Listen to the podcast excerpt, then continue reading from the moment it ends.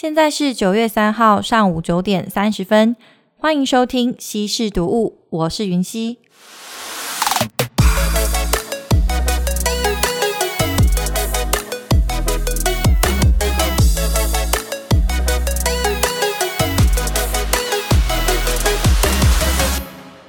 我们节目呢会带大家每次读一本书，希望透过从书中的知识来让大家生活变得更好，能够从知识当中学习生活的一些小技巧。那首先呢，我们要来带大家聊聊关于习惯这件事情，是不是有很多时候你想要改变自己的习惯，觉得说，哎，我今天应该要健康一点，每一天应该要持续运动个三十分钟。或者是说呢，我很喜欢熬夜，那我就会想说，每天至少我至少十二点就要睡觉，不要再拖到凌晨一两点了。还有啦，或者是很多很喜欢吃宵夜的人，可能他明明就知道晚上吃宵夜不好，明明就会变胖啊，可是看到桌上的零食就忍不住想打开吃个两口，结果啊，只吃两口之之后就会变成，哎，我吃完一包。其实这些坏习惯都会是一个诱惑，但是要怎么改变我们这些坏习惯，或者是建立我们的好习惯呢？今天要来带大家分享的这本书哦，就叫做《原子习惯》。因为呢，这本书它其实就有讲到一些建立习惯的方式，那我们就整理了三个方法要来告诉大家。首先呢，其实啊，我们介绍这本书哦。这本书呢，它在封面啊就有写到，当你一些细微的改变，就会带来巨大的成就，而且啊，每天进步百分之一，一年就会进步三十七倍。但是相对的，如果每天退步百分之一，一年之后，你的能力就会趋近于零。其实呢，这句话我自己读完的解读呢，就是说，如果是退步的话，大家就会想说，哦，我一直不去练习啦，或是什么的。可是换个角度来想，就是一旦我们就是停止在现在这个状态的话，我们就是一种退步了。所以对我来说，读完这本书就觉得说，哦，如果我们要进步任何事情的话，我们唯一能做的话就是持续的进步。好，那这本书是谁写的呢？这个书的作者哦，叫做 James Clear，他是一个美国的习惯研究的专家。他的专长呢，就是在研究说如何决策以及持续进步。那当然啦，这本书在二零一八年出版之后，在全球就非常的风靡。而且去年呢，在台湾出了中文版之后，一直到现在，只要有人说要培养习惯的话，一定就会大推《原子习惯》这一本书，因为里面的方法真的很实用。首先呢，我们就提到书中最重要的第一章节的想法哦，因为他在书封面就有讲到，当你读完第一章，其实你就可以马上改变习惯。那第一章到底是什么呢？首先，我们现在想一下哦，每天早上啊，你起床的时候，第一件事情会做些什么事呢？是不是你一睁开眼睛就想说，哦，我先去厕所洗脸、刷牙，然后再就是换个衣服，准备上班或去上课？这些对我们来说的日常生活小事，诶，你有没有想过它是怎么建立起来的呢？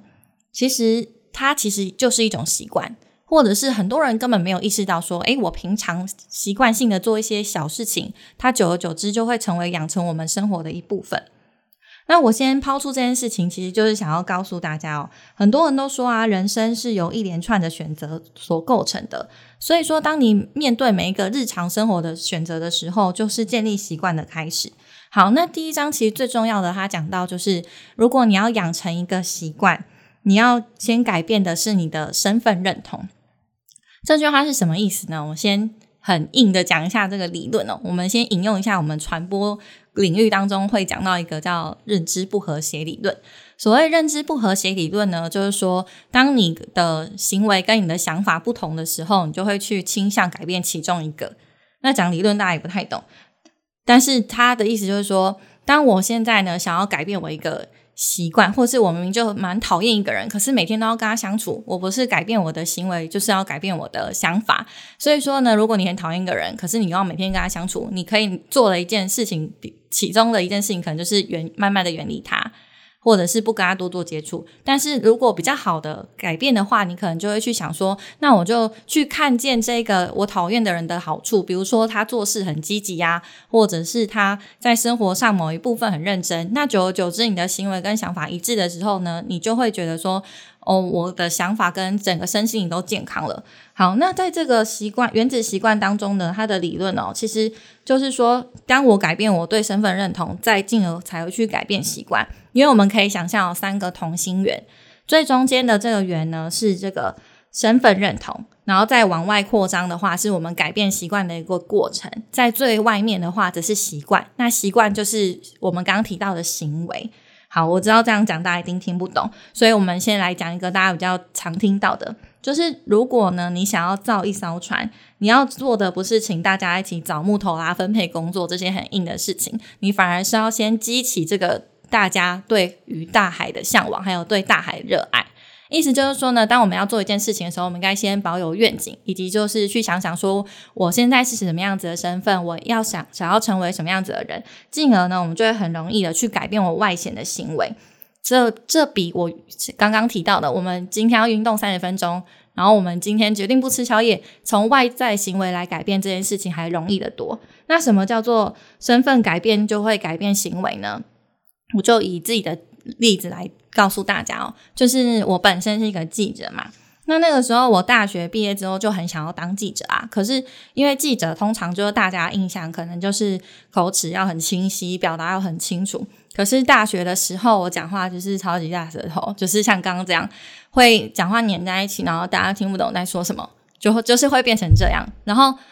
当我呢没有下没有觉得是我自己是一个记者的时候。我就会觉得说，反正我习惯没改没差，我进到进到业界之后再讲就好了。可是正因为这样子的想法，所以说我一直长久以来改不掉我从小到大，呃，讲话很模糊以及讲话很快的这个习惯。即便到现在，就是还是会觉得啊，我不小心平常讲话的时候又连连在一起了。那后来怎么改变的呢？就是因为我真正进到公司里开始当一个记者，就会觉得说啊，当记者就是应该要。呃，讲话表达要很清楚啊，每个字都要咬字清楚，才至少别人让别人觉得说，哦，我做的很好。所以说那个时候我就一开始有了这个身份之后，我每一天上班完之后下班就会打开 YouTube 看前辈记者的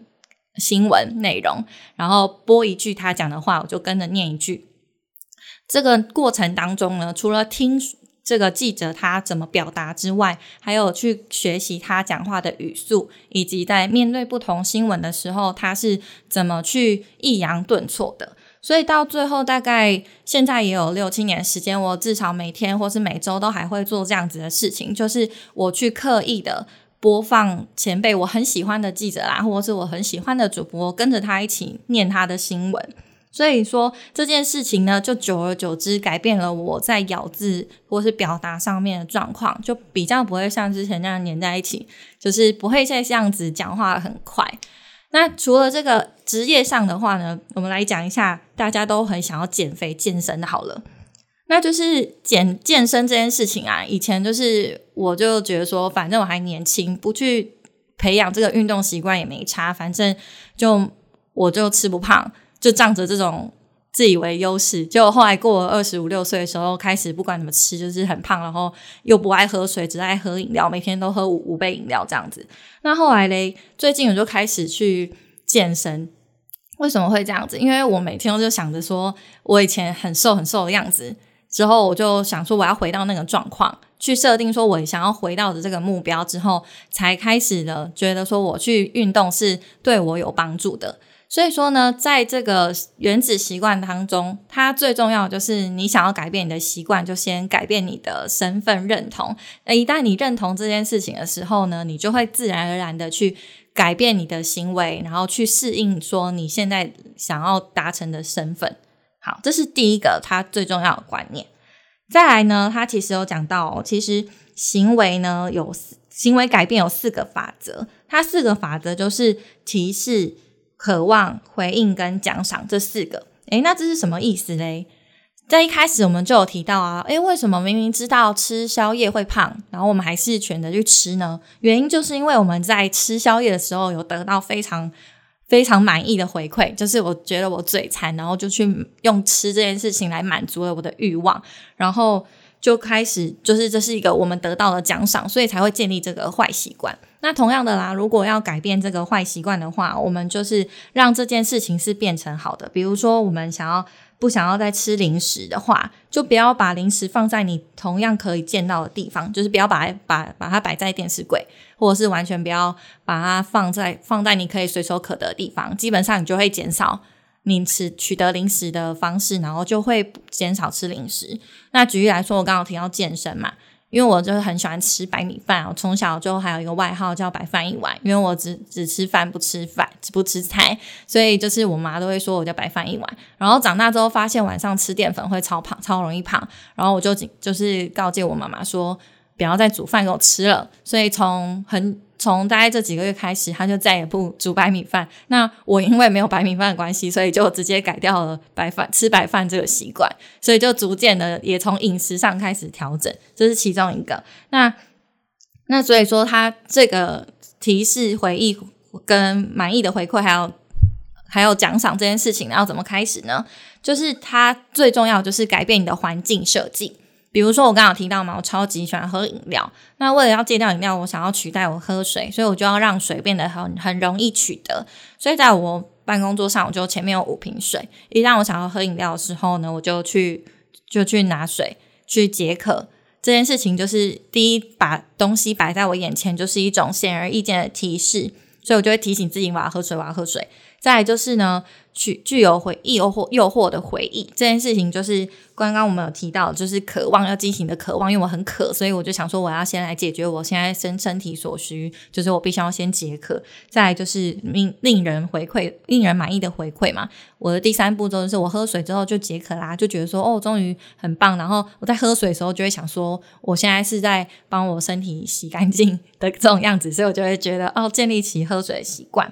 好，那另外的话呢？我再举一个生活例子哦，以前呢，我就觉得我那个头发很乱，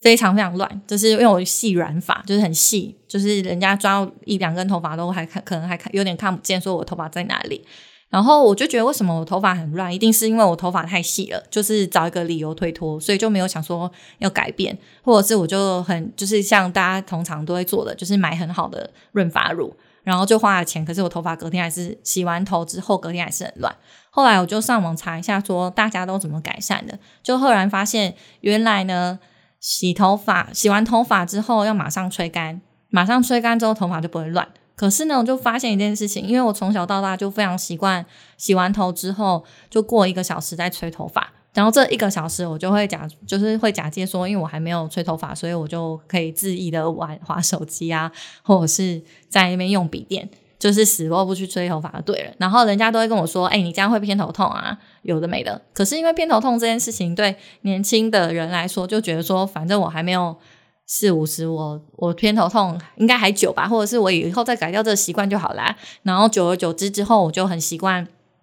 就是洗完澡过一个小时来吹头发，后来才发现原来就是这个坏习惯让我没有办法头发很顺，就头发毛毛的。那为了改掉这个习惯呢，我就依照这个书中的方式，就是建立起一个习惯步骤，然后还有改变我环境的提示。所以呢，我现在就是规定我自己洗完头之后进到房间第一件事情，不要走去我的电脑的位置，要先进到我房间里的厕所去把头发吹干，再去用电脑。就是建立了一个习惯的步骤，那多试验几次下来，就发现，哎，我头发就没有以前那么乱，而且也不会早上起来的时候刘海分叉等等的。虽然说可能吹风之后还是会有点乱，可是就觉得至少，哎，比起以前我的头发毛毛躁躁的，改变起来真的是有感觉。所以有感觉的改变这件事情也是很重要。好，那这是一个很很生活的例子。再来啦，就是。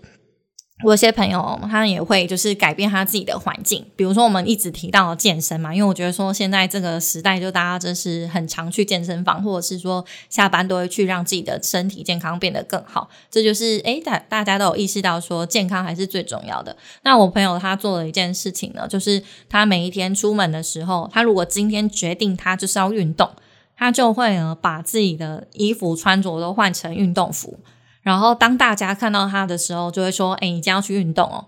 然后或者是说他就是换上运动鞋，然后每天就把桌面换成他最喜欢的运动员女生，然后很漂亮，就是她想要成为这样子的人，所以她就会潜意识一直被提醒说，她今天就是要去运动，她今天就是要去运动。即使到她回家，然后有一点懒惰，她还是会觉得说，哎呦，大家都说我要去运动了，我怎么没去运动？对不起自己，就会因为这样子的心情，然后去健身房。久而久之呢，就会建立起一个自己的习惯，就不会说过去我们在设定目标很简单，就是要去跑步个十分钟，然后就只会想到啊流汗很热很累。这件事情反而是因为你会有一个美好的愿景，你会想要成为这样子的人，然后给大家带来更好的样本，然后继续告诉告诉大家说，哎，我有做到我自己承诺的这件事情，然后你会得到一个满意的回馈，你久而久之就会建立起这样子的习惯。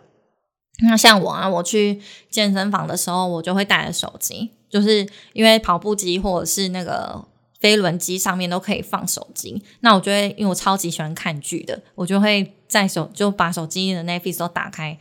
把追剧追自己的剧，在跑步三十分钟就觉得说，哇，我今天可以赚半集，就不用再浪费时间躺在床上看剧，就等于说，我觉得我好像时间利用的很好，又有健身又有追到剧，所以我当我每次去健身，我就会想到，这是我我给我自己的回馈，那保持着这样子的心情习惯，就很容易养成了。好。再来第三个内容呢，就是要告诉大家有一个叫做习惯线。什么叫习惯线呢？我们先想一想，就是关于学习这件事情啊。每次当我们说，诶，我想要去呃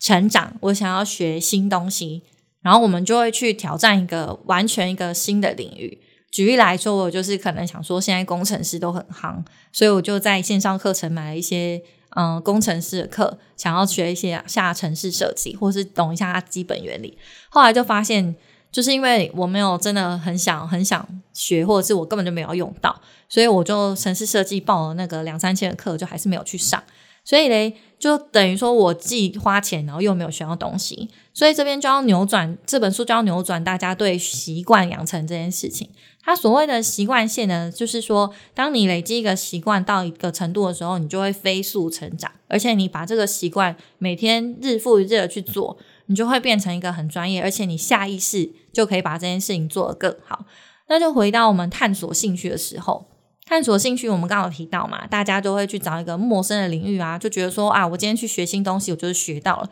殊不知就是你没有用到，根本就也不算培养一个学习习惯啊。那他这本书里头的内容就是要告诉大家，当你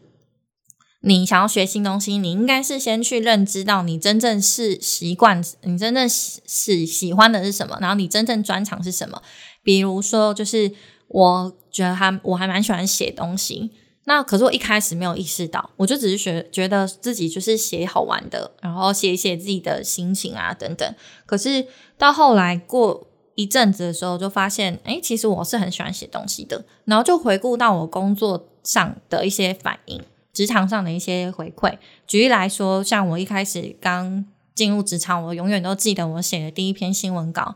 被长官改了八个小时，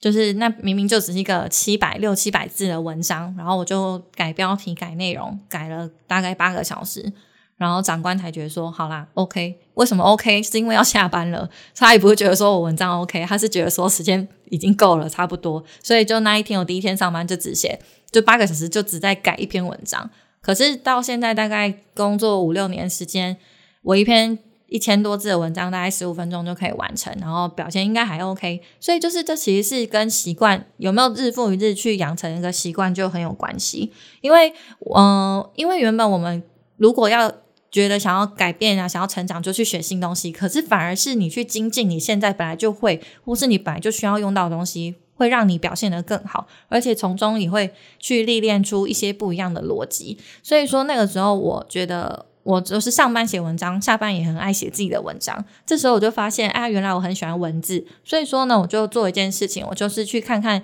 大家都怎么写文章。比如说，去看一些专栏作家他写的职场文，他开头怎么写，那他结尾怎么写，整个架构去评论，去看看说，嗯，哪一个方式比较适合我。看了之后呢，我就去练习。可能我就会有时候写比较长一点的文章，然后有时候写短一点的文章，比如说一两百个字，这一两百个字当中却可以精准表达我想要表达的。或者是我今天学到一个用字的方式，我就会刻意把这个名词啦，或者是动词、形容词融入在我的文章里面。那久而久之，就发现说，哦，我对自己的作品是有想法的。无论你是做什么样子的工作，只要是诶你开始在执行一件事情，重复了很多次以后，你就会开始有自己的观察跟自己的想法。那从你有自己的想法开始之后，你就会慢慢的累积自己的风格。那你有自己的风格之后，你就会开始回有，就像我们刚刚提到的嘛，你有一个满意的回馈，有了你满意的回馈之后，你就会持续在精进自己，不论是用什么样子的方式。所以说，在这个过程当中，你这个习惯一培养起来，一开始就觉得很痛苦啊！我写文章可能很慢很慢啊，我是我不知道要写什么。到了大概半年一年，你每天都写，每天至少写个一百字，然后下周写个两百字，这样子持续进步。然后去转换写法等等，开始呢，我一一有突破一个临界点之后，习惯就会开始直线上升。就是我会觉得说，啊，不写文章，我好像就嗯没有达成我今天想做的事情，或是写文章对我来说，可能就是一个抒发心情的管道。那我今天没写，就心情不好，这样。所以就是久而久之，你不会再觉得说我要去做这件事情是很痛苦的，反而是你就累积出一个自己的专长，然后开始就会大家。就会觉得说，哎，找你可能就会很好啊，或是你有一个可以自己觉得说，这个就是我的专长的技能。好，那当然在习惯线，他也讲到如何从 A 到 A plus，就是你要刚刚我们讲的，就是你先培养一个习惯，加上刻意练习，然后就会变成精通。就是书上里面有这个公式，所以我们整个告诉大家嘞，所以习惯的话，我们先培养出一个习惯，再来就是。有了这个好的习惯啊之后，你想要精进的话，你就刻意刻意的练习，刻意的就是觉得说啊，我今天要写个一篇文章，然后这是指什么什么方向的，或者是你今天想要练健身，好，又是健身，然后我是想要练我的左手臂，或者是我上胸背，你就会去特意用这台机器，然后每天只做这件事情，或者是说有人就是想要改掉一些。不好的习惯，那你就是跟刚刚一样，我们提到的，就是你先去移除你不想要的这个东西，然后久而久之，你就会改变你的习惯。所以整体来说呢，习惯这件事情呢，它还是从内、从发自内心去往外改变，还是最快的方式，而不是从外面的行为，就是啊，我再也不要做什么事情，这个想法去 去改变的话，其实你还是会去去做这件事情，就没有办法彻底彻底的改变了。好，那书中有几个金句，帮他统整一下。首先就是他讲的，就是你每天进步百分之一，一年就会进步三十七倍。那什么叫每天进步百分之一呢？他其实有一个习惯，两分钟习惯养成法。就是当我们可能想要去执行一件事情，然后想的时候就觉得说啊，好远了，我做不到，所以我们就会放弃。可是，在这个每天进步百分之一的话，就是比如说我我们很可能大家都低头族爱划手机，然后就划手机中间就会浪费很多事情很多时间。所以呢，他可能你今天的设定目标就是我不想要再划手机，那他的两分两分钟方法就是。就是你第一做做一个把把所有你想要改变的习惯拆解成很简单的事情，所以呢，如果你想要不滑手机，你最好的快最快的方式就是你先把手机放的离你比较远，就是或者是你把它放一包包，然后就规定自己在捷运上的时候观察一下行人的行为，那你就会慢慢的减少越来越少去拿出手机的时间，这个是他。每天进步百分之一的这个百分之一是什么意思？就是小小的事情，你先从细微、非常细微的改变去调整，之后你一年一年下来，一整年下来呢，你就会进步非常快。那好，在这个过程当中，我们虽然进步了，可是我们要怎么知道自己有没有进步呢？这这就是关于它金句二的部分了。它金句二呢，就是说，诶，缺乏自我觉察是一种毒药。但是你反省跟复查却是一种解药，那什么意思嘞？就是当你每天在进步的时候，你可能是身体行为上觉得呃没有没有知道自己在进步，可是久而久之，你就会好像觉得做某一件事情对你来说没有以前这么难。其实它就是一种进步。可是你当你没有自我意识的时候，你就会觉得没没有什么改变啊，好像没什么用。但是所以他要怎么解解解决这件事情呢？就是反省还有复查。什么叫反省跟复查呢？就是去追踪你习你的习惯。那像这本这个的概念，我觉得跟另外一本书有点关系，就叫做《子弹笔记》。如果在阅读的人的话，应该都会知道《子弹笔记》。那《子弹笔记》的话，它有点像是你每天写日记，或者是写月历、周计划表，然后把你所做的事情写起来，以及去追踪你有没有完成这件事情，或者是完成百分之几。举例来说，以我自己来讲，就是我我有写日记的习惯。然后我也从高中开始超级爱写计划表，就是我很喜欢拿那个小女生都喜欢的那种形式力，然后每天就在上面写我今天要做些什么事情，然后有做到就会划掉，或者是说我没做到的话，我要改到哪一天去做。那这的好处呢，就是我因为写写日记嘛，所以我只要大事情我就会写一个日记，说我今天有做到什么事情啊等等。那可能。两三年以后，我觉得自己啊，好像有点迷惘啦，有点停止的时候，我就会去翻一下，说大概前两年我这个时期的我是什么样子，然后那个时候我达成了什么成就，